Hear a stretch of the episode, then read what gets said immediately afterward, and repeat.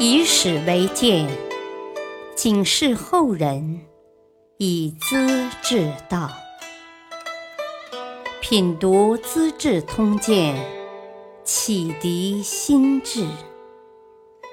原著司马光，播讲汉乐。南汉国主爱酷刑。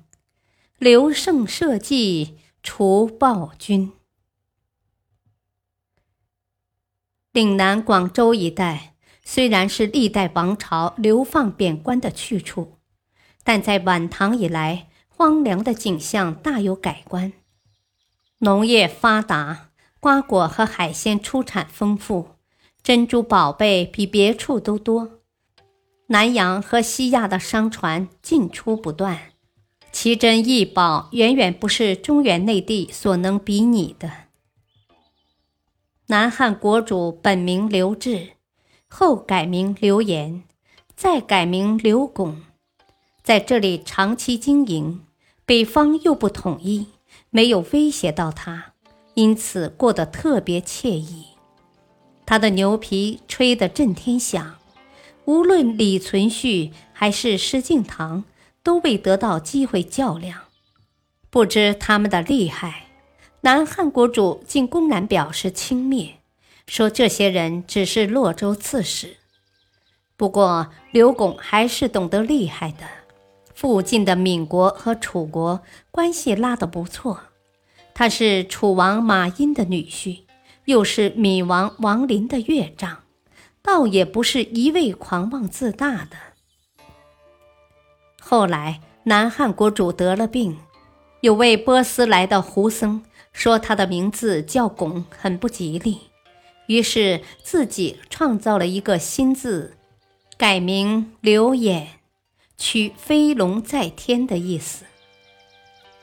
他有好几个儿子，大儿子秦王刘宏度，主管的宫廷禁卫军，皆从市井子弟中招募而来。这位皇家公子和无赖流氓混在一起，如鱼得水，痛快极了。宰相杨栋前警告国主：“啊，秦王是国家第四啊，未来的国君，啊，应当跟正派端谨的人一道生活。啊，主管军事已经过分了，何况跟市井小人混日子呢？”南汉国主不以为然，儿子懂得军事是必要的，宰相不需过虑。对洪度不加劝导。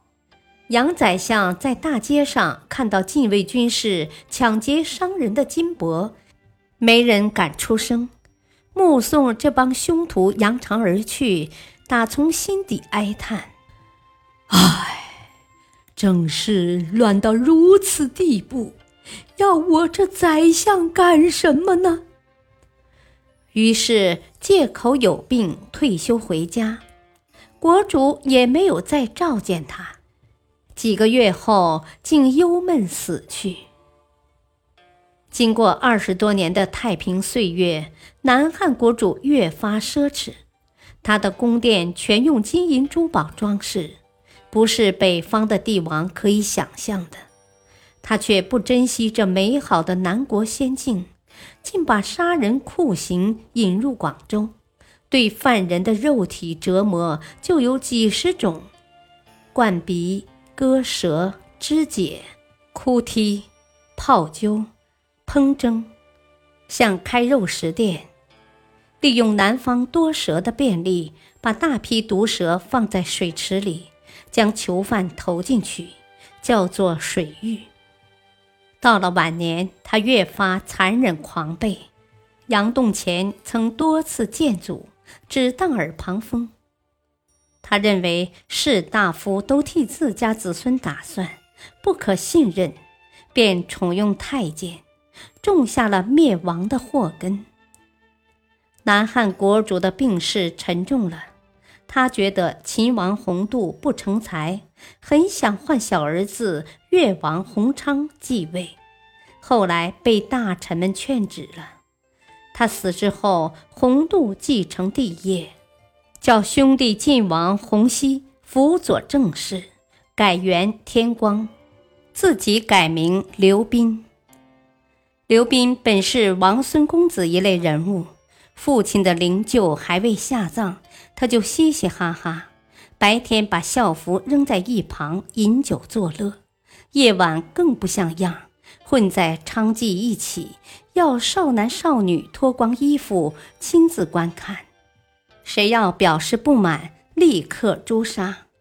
他猜忌兄弟亲友，每次宴会叫太监守门，无论大臣或长辈都得脱光衣服，全身搜查，然后入殿，闹得不成体统。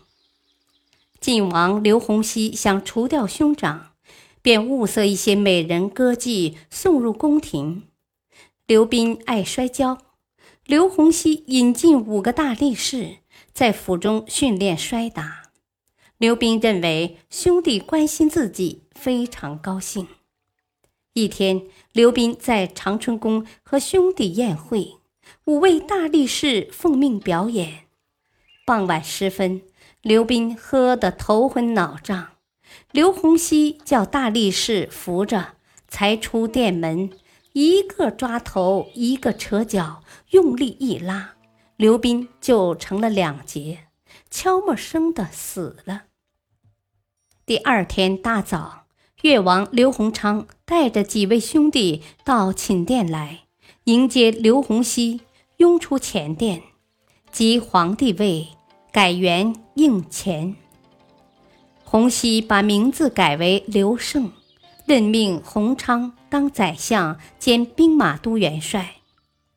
经过一场政变，南汉的形势才稳定下来。